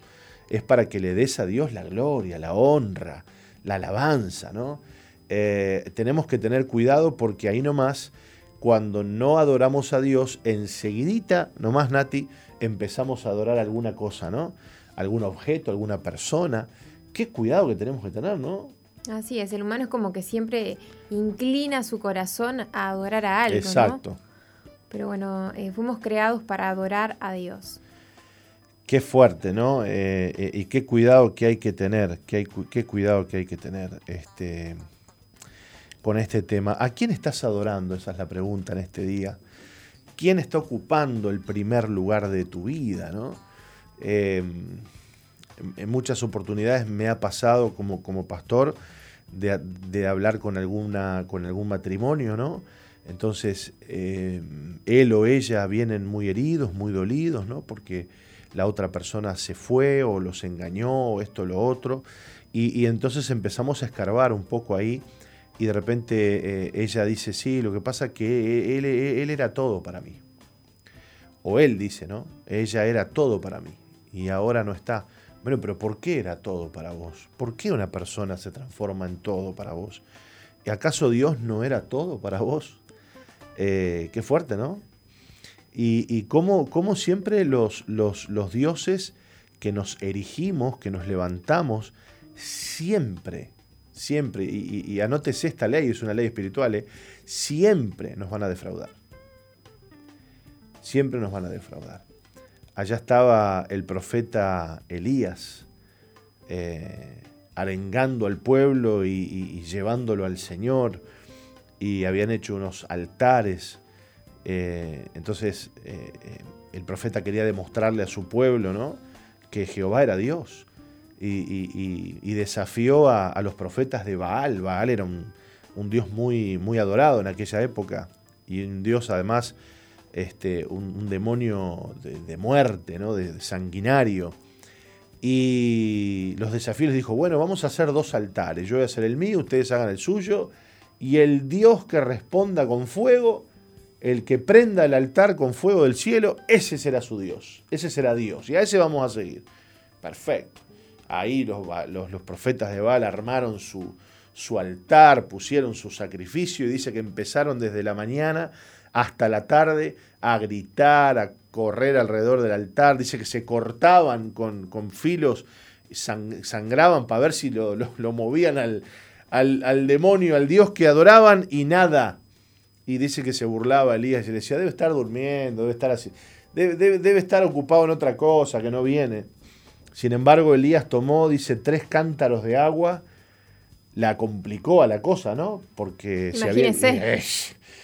¿No? Para que nadie diga, ah, le tiraste un fósforo y no nos dimos cuenta, ¿viste? No, no, no, no. Tres cántaros de agua. Dice que el agua chorreaba, corría por todo alrededor del altar, llenaba unas zanjas que había. Y no había manera de prender eso nunca más en la vida. Sin embargo, cuando Elías oró y dijo, Señor Jehová, muéstrale a este tu pueblo que tú eres Dios, cayó un fuego que los, los, desparramó. Qué fuerte, ¿no? En el instante Jehová le contestó la oración al profeta y el pueblo de Dios, ¿sabes cómo? no? Se, se, puso frente al altar y adoró al Señor. Y ese día el corazón de Israel volvió a Jehová. Lo que pasa es que los dioses eh, eh, que adoramos muchas veces nos van a terminar defraudando. Esa persona en la que vos pusiste tu esperanza, tu confianza, que la levantaste por las nubes, te falló. Eso, ese objeto que tanto trabajaste para tener y que tanto luchaste, dejaste a Dios, dejaste de orar, dejaste de servir a Dios, dejaste de ir a la iglesia por lograr eso, eso, eso, eso, te lo robaron. Ya no lo tenés. ¿Para qué habrás trabajado tanto? ¿Para qué habrás dejado de, adorar a Dios si ya eso en lo que trabajaste ya no está? Porque siempre los ídolos que nos levantamos nos terminan traicionando. Y el único que queda en pie después de toda esa ruina que nos queda es el Señor Todopoderoso. Él está ahí paradito esperándonos con sus brazos abiertos, con el fracaso en las manos, con, las lágrimas en los ojos. Tenemos que volver a Dios y decirle, Señor, Solo tú eres digno de ser adorado, de ser exaltado. Que en este día el Señor te encuentre adorándole, amén. Que en este día el Señor te encuentre exaltándole. Que en este día se derriben tus ídolos de barro, que se derriben tus eh, edificios que has levantado, que se derriben tus idolatrías, que a veces son tan sutiles. Claro, qué cristiano, imagínese, Nati, este, qué cristiano este, con dos dedos de frente, como decía mi abuela, va a andar con una imagen de un santo. Ninguno, ¿verdad? Un cristiano, un cristiano que se diga cristiano, que se diga evangélico, que se diga... Y no, pero a veces los cristianos evangélicos que tanto nos rasgamos las vestiduras cuando vemos a algún católico adorando frente a una imagen o, o teniendo una estampilla o estampita y nos rasgamos las vestiduras, ¿cuántas veces eh, nos levantamos ídolos nosotros también en nuestra vida? Que ya no son ni estampita, ni un santito, ni una virgen, pero que son otras cosas que también lo desplazan a Dios del lugar que Él tiene que tener, que es el primer lugar, y terminamos adorando eso. ¿no? Así que no, no nos creamos tan buenos los cristianos evangélicos por no tener imágenes en nuestros templos o en nuestra vida, porque a veces eh, nos levantamos otro tipo de ídolos que también eh, ofenden a Dios. Así es. ¿Mm? Sí, bueno, es una excelente oportunidad para poder meditar y examinar el corazón para ver qué ídolos se han levantado, ¿no? Y en el caso que no se haya levantado ningún ídolo, bueno, de decir, bueno, vamos por buen camino. El consejo de Juan al final de su carta, en la primera epístola de Juan, es, hijitos, guardaos de los ídolos. Amén. Y uno dirá, pero ¿cómo guardaos de los ídolos? Juan, ya está, ya nos convertimos al Señor, tenemos a Cristo. No, no, no, por algo lo dice, por algo lo dice, guardaos de los ídolos. Capaz que alguien nos está escuchando tiene que sacar del corazón a ese jugador de fútbol que puso en su en lugar de Dios, ¿no? Ese cantante, esa persona, ese familiar, ese esposo, esa esposa, ese hijo, no sé. Pero Dios hoy te está llamando a que le adores a Él y lo pongas en el primer lugar de tu vida. Todas las demás cosas tienen que estar por debajo del Señor. Nos vamos a la pausa de las dos y media, Nati, y ya volvemos. No se vayan.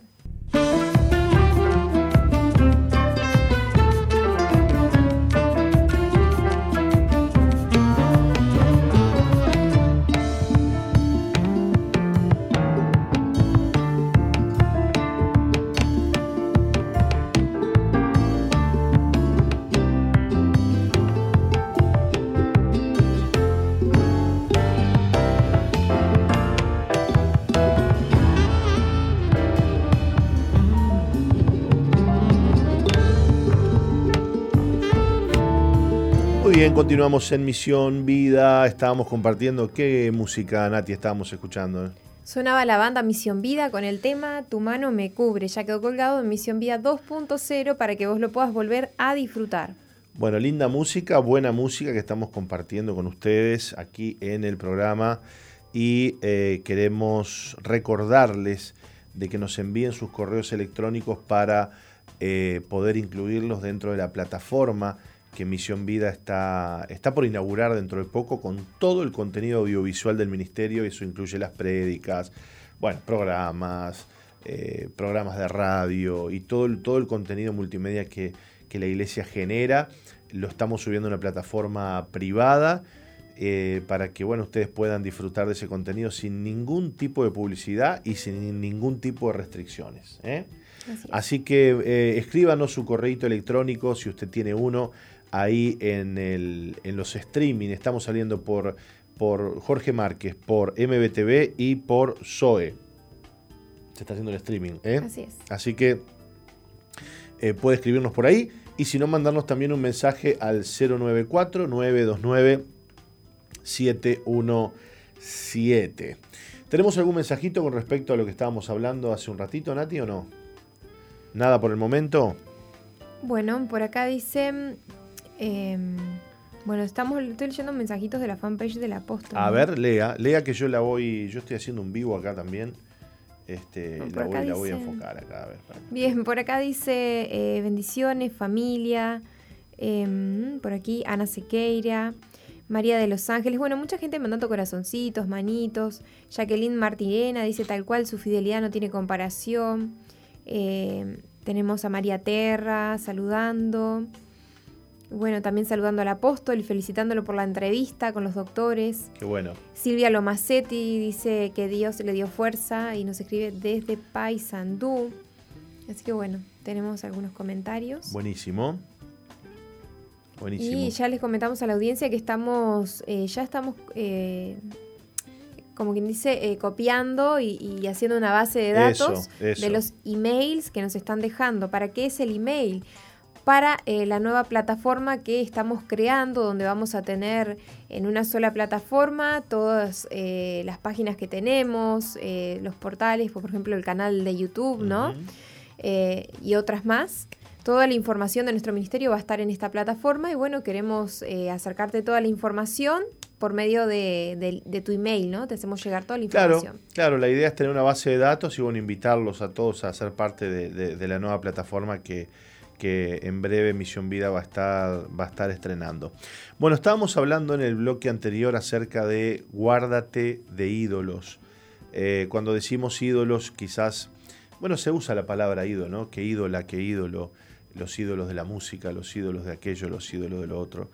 Y, en la Biblia está expresado eh, muy, muy claramente sobre que eh, Dios no quiere que adoremos ídolos. Y eh, también se expresa en la Biblia acerca de que no nos haremos imagen de lo que está arriba en el cielo, ni en la tierra, ni debajo de la tierra.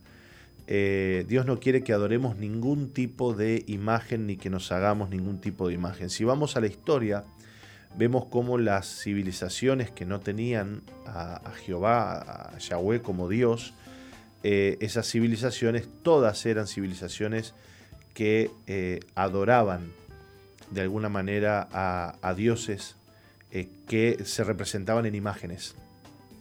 Había, por ejemplo, un dios llamado Moloch, que era una estatua de, hierro o de bronce fundido, hueca, donde, donde ese, dios tenía las manos hacia adelante y se prendía fuego desde adentro, la, estatua esa, hueca, se ponía al rojo vivo y eh, las personas traían a sus niños, bebés recién nacidos, y los colocaban en las manos ardientes de aquel dios terrible, ¿no? Llamado Moloch. Siempre que Siempre que hay idolatría, ustedes van a ver que hay em, eh, violencia, sangre, muerte, destrucción, siempre que hay eh, idolatría. Pero, eh, bueno, nosotros los cristianos que, guardamos la palabra de Dios, como decíamos hoy, jamás se nos ocurriría tener en nuestra casa o en nuestros bolsillos algo que fuera una imagen, que fuera una estampilla, que fuera algo que pudiera representar una imagen de, arriba en el cielo, de acá abajo en la tierra, de abajo de la tierra. ¿no? No, no usamos imágenes. Sin embargo, eso no impide que muchas veces levantemos en nuestro corazón ídolos que son personas, que son cosas, que son eh, cosas que hacemos, que puede ser una carrera, que puede ser un trabajo, porque un ídolo es aquello que ocupa el primer lugar de tu vida, de tu corazón.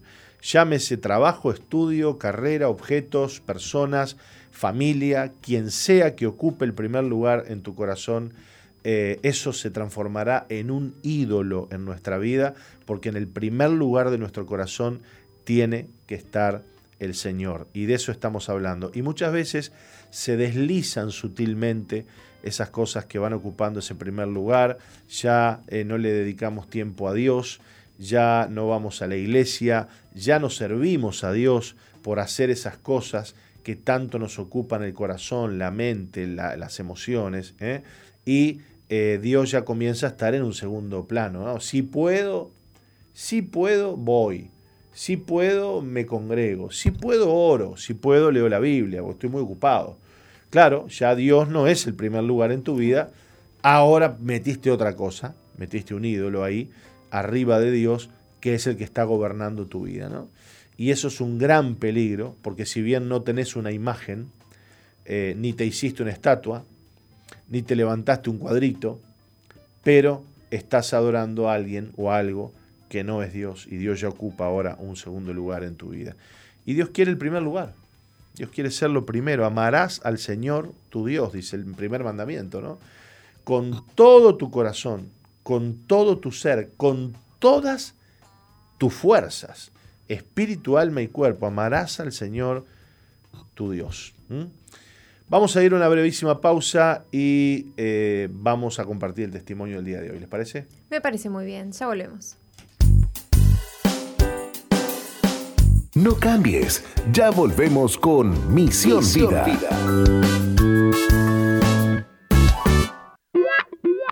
Sigue al apóstol Jorge Márquez en su fanpage en Facebook, Jorge Márquez.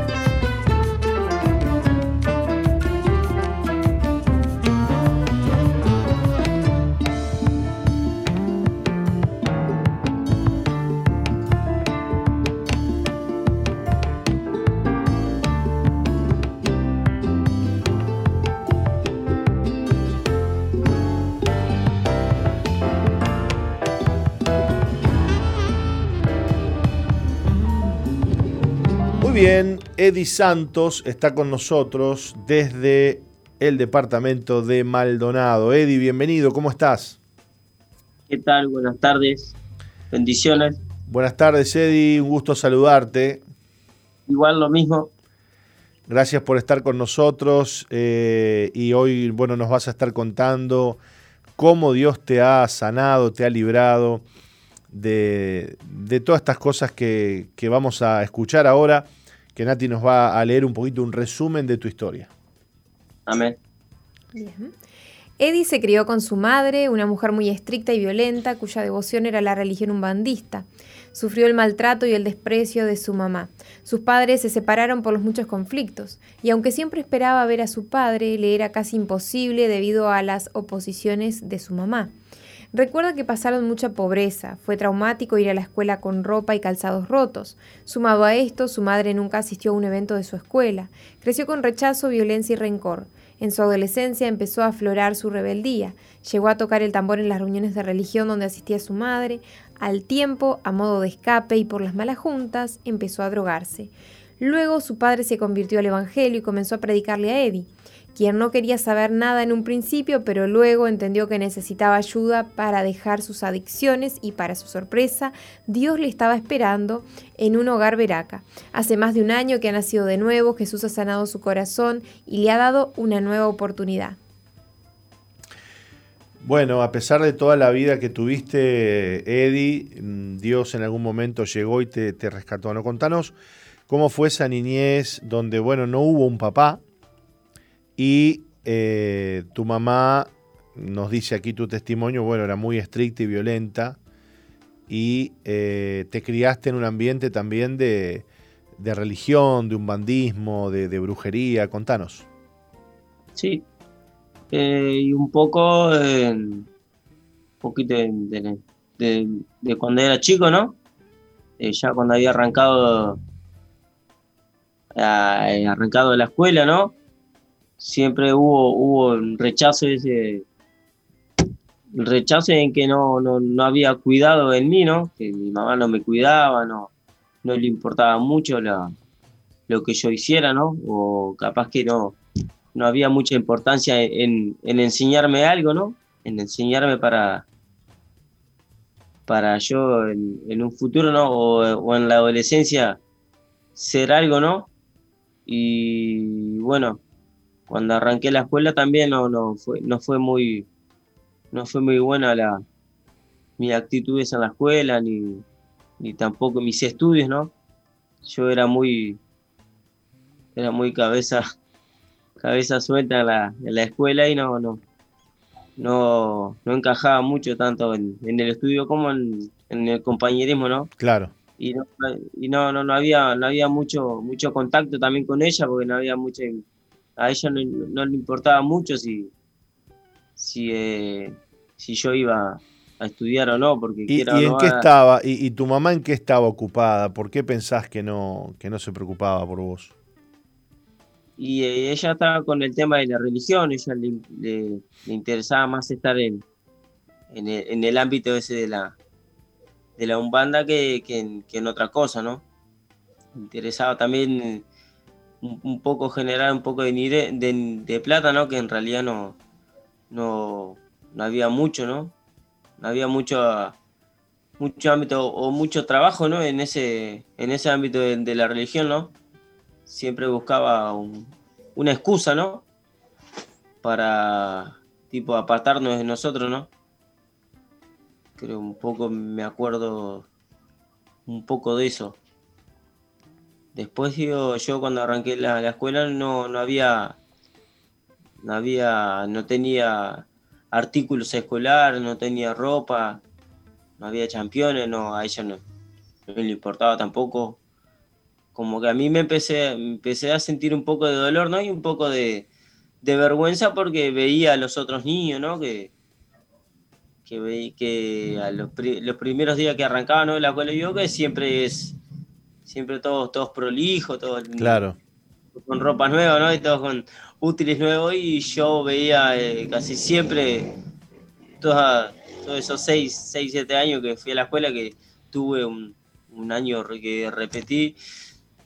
Eh, bueno, sí, nu- nunca tuve la, la oportunidad, ¿no? Digo, en la que un papá, ¿no? O Una mamá me, me haya comprado un útil o algo, ¿no?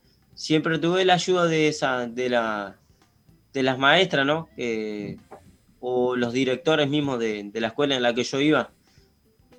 Ellos, ellos ya sabían más o menos cómo, cómo era mi situación, cómo estaba la situación, porque ya, le- les, les veía raro de que veían que por qué no trajiste tal cosa. Y yo les decía, no, no traje porque no tengo, pero y tu mamá no puede comprar y no, es que mi madre no me compra. Y ahí es donde un poco de esos, esas maestras, ¿no? Fueron averiguando a ver por qué era que, que no traía tal cosa y bueno, ahí un poco eh, se pusieron de, al lado de mi parte y pusieron un poco su granito de arena, su granito de arena, ¿verdad? Y, un poquito de ellos me compraron un poco de útiles para, para mí, ¿no? Después consiguieron, eh, dieron eh, túnica, mochila y, y después también me... Me imagino que, Eddie, me imagino que bueno, que, que, eh, lo, lo que quizás más te, te causaba dolor era ver la, la despreocupación de, de tu mamá, ¿no? Por, por todo Sí, eso. sí. Lo cierto es que, bueno, terminaste tocando el tambor en la, en la Umbanda y, y luego empezaste a drogarte. Sí, yo ya, ya desde, desde chico, ¿no? Ya tocaba el tambor para, para esa religión. Ya, ya es de sangre con, por mi padre, ¿no? Que somos, somos músicos, ¿no? Percusionistas. Y ya, ya la música, ¿no? Ya le creo, no sé si la llevo la sangre o en el corazón.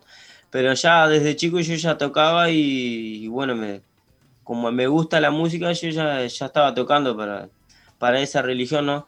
pero como yo no, no le no, no, no daba tanto, no me daba mucha, mucha satisfacción a, a tocar eh, para, para esa religión, ¿no? Porque después que fue, que fue pasando el tiempo, como que no veía que no, no había no había adelanto, no había nada bueno que me, que me diera, ¿no? Y bueno, lo hacía porque estaba yo con, con mi madre, porque vivía con mi madre. Cada, una vez cada tanto siempre hacían las, las, reuniones o las, las sesiones esas que hacen ellos, ¿vio? Y bueno, yo estaba ahí, en- estaba in- incluido, estaba yo ahí en el medio de, de, esa, de esas sesiones. Bueno, lo cierto es que tu papá se convierte al Evangelio y te comienza a predicar a vos, a hablar de Cristo. ¿Y, y qué pasa? Vos al principio no querías saber nada, ¿no? No, no. Yo cuando, cuando empiezo a consumir, empiezo a consumir y ya tuve unos bastante tiempo, ¿no? Bastante tiempo consumiendo y quise buscar ayuda, quise buscar sol- solución. Yo tengo un- una de mis tías que es pastora y quise eh, pedirle ayuda, ella me ayudó. Yo, antes de eso, yo ya le había entregado el corazón a Cristo hace unos 15 años por ahí. Pero después como que no, no, ya había ido a la iglesia todo, ¿no? Pero no, no le daba mucha importancia tampoco. Pero cuando empecé a consumir y vi que ya no daba más, pedí un poco, precisaba ayuda, pero yo fui un par de veces con, con, con esa tía que, que pastora me ayudó y todo, pero como que no, no me llenaba, ¿no? No, no había, no había algo que, que digo, ah, yo, capaz que me cambiara o no. Sé que Dios me, me había tocado, ¿no? Me, me, había quebrantado, pero como me sentía incómodo porque veía de que, ¿qué estoy haciendo acá en la iglesia, no? ¿Qué estoy haciendo con las manos, con las manos en alto y cerrando los ojos y, y hablando solo, ¿no? Y digo, no, no, esto no es para mí. Esto no es para mí. Seguí consumiendo y mi padre empezó a, conoció la palabra de Dios y empezó a ir a la iglesia y, y empezó, empezó a sentir el, lo que Dios está haciendo, ¿no? Lo que, lo que Dios tiene, ¿no? Para uno, para uno de nosotros y mi padre. Claro, digamos también, ¿no? Que, que Eddie, vos ibas a la iglesia, pero claro, no, no conociste al Señor. Claro, no, no, no lo conocía realmente como ahora, ¿no?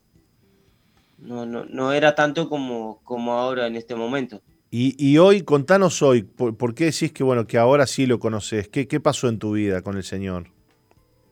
Y en este momento, y, en este momento sí lo, lo he conocido de verdad. Y he visto. He visto el cambio que, que, ha hecho en mi vida porque quiera o no, eh, pensaba que pensaba que no había solución. Y digo, tanto como en la religión, ¿no? Que, he estado, que igual no, le daba mucha importancia, ¿no? Y digo, ¿cómo es Dios, no? ¿Cómo me, ha llamado? Porque digo que me ha llamado de, de diferente manera, de tanta gente, gente que no, que no he conocido o gente que se me cruza por la calle y me, y me ha predicado también, ¿no? Me ha, y, han, y han orado también por mí. Y yo le decía que sí, y me han invitado a ir a la iglesia y miles de veces, tanto como mi padre, que me ha, me ha insistido, insistido, y yo lo he ignorado, le digo sí, sí, le decía que sí, y nunca, nunca iba. Y ahora en, en este momento me siento muy contento, muy alegre, muy, muy diferente. Me ha, y ha sanado mi corazón, ¿no? Y día a día me lo, está sanando, ¿no? he visto el cambio, sí, he visto el cambio que el mí lo, he visto, sí. Lo he visto gracias a él. Qué lindo, Eddie. Y mm, ¿qué es lo más, qué es lo más así que vos decís, bueno, yo esto realmente estoy asombrado de lo que Dios ha hecho en mi vida? ¿Qué es lo que más te llama la atención de, de la obra que Dios está haciendo en vos? Y lo que ha, el cambio, lo que ha hecho que en, el tiempo que estoy acá, que como Dios me ha dado la oportunidad esta de, de, estar tocando en la banda ahora. Yo ahora estoy tocando la banda de, la de la ahora estás ahora estás tocando para el Señor. Eh, ahora estoy tocando para el Señor, sí. ¿Y, y qué, y, y, qué tocas? Bueno, ¿tocas las percusiones? ¿Tocas la batería? ¿Qué tocas? Sí, toco las tumbadoras y estoy aprendiendo a tocar la batería también. Ya estoy tocando también la batería. Qué bueno. Y también, también estoy haciendo sonido también. Mirá vos. Sí. Bueno, sin duda, sin duda que Dios te, te, ha, te ha cautivado, ¿no? Eh, eh, ¿Seguís teniendo esa sensación de que para qué levanto las manos o, o ahora las levantás en serio y adorás en serio? No, y ahora es diferente, ahora las levanto con, con más fuerza todavía. Ahora es algo diferente y bueno. Antes pensaba yo, mirá qué, qué locura este, ¿cómo voy a estar levantando las manos a, a, alguien ¿no? Que, que, no lo ves o, o que no, no, no, no sé, que no sentí, pero en realidad sí se siente la presencia ¿no? de, ese, de ese Dios que, que sí existe, que, que está en, nosotros, ¿no? que está en nuestro corazón, ¿no? que nos muestra, ¿no? Nos muestra el camino, el camino ese que uno, que uno en, un tiempo que quería ser o que quería ser esa persona de bien, ¿no?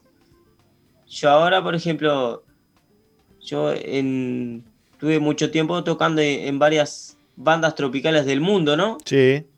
Y yo en esa banda yo iba a tocar por, iba por, por el dinero, ¿no? Por la plata, ¿no?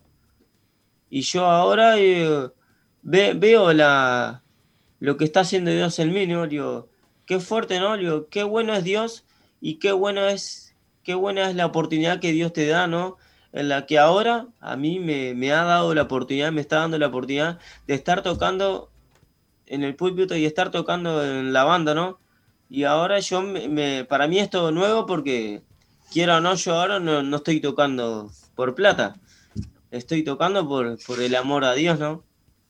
y sí, que es el que, en definitiva, eh, que es el que en definitiva te dio el talento, ¿no? Es lo que Dios no, nos ha dado, ¿no? El talento o el don, ¿no? Que... Qué lindo, eh, qué lindo, Eddie. Bueno, nos quedaríamos conversando más tiempo, pero se nos, se nos ha ido el tiempo volando. Te mandamos un abrazo, Eddie, y, bueno, ahí, ahí nomás te vamos a ver tocando en algún momento, ¿eh? Amén. Muchas gracias por haberme, por la oportunidad y la confianza en la que puedo contar mi testimonio y bueno, poder compartir eh, esas palabras y bueno, también de, de haberme escuchado y bueno, de haber escuchado los de haber escuchado sus palabras también y bueno, nada, muy agradecido con Dios y con ustedes y con la obra que está haciendo por cada uno de nosotros. Amén, amén, amén. Dios te bendiga grandemente, querido. Un abrazo grande para vos y un abrazo grande, Nati, para toda la audiencia que nos ha estado acompañando en este día aquí en Misión Vida. Y bueno, con la promesa de reencontrarnos mañana a las 11 de la mañana. Así es, hasta mañana.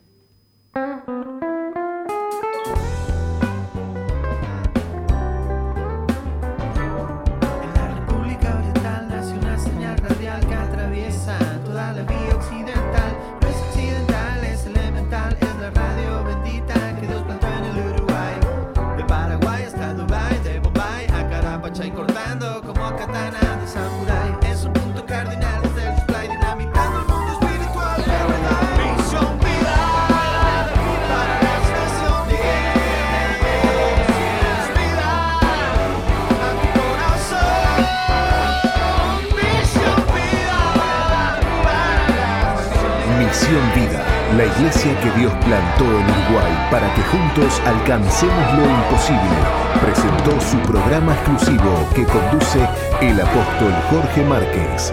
Misión Vida.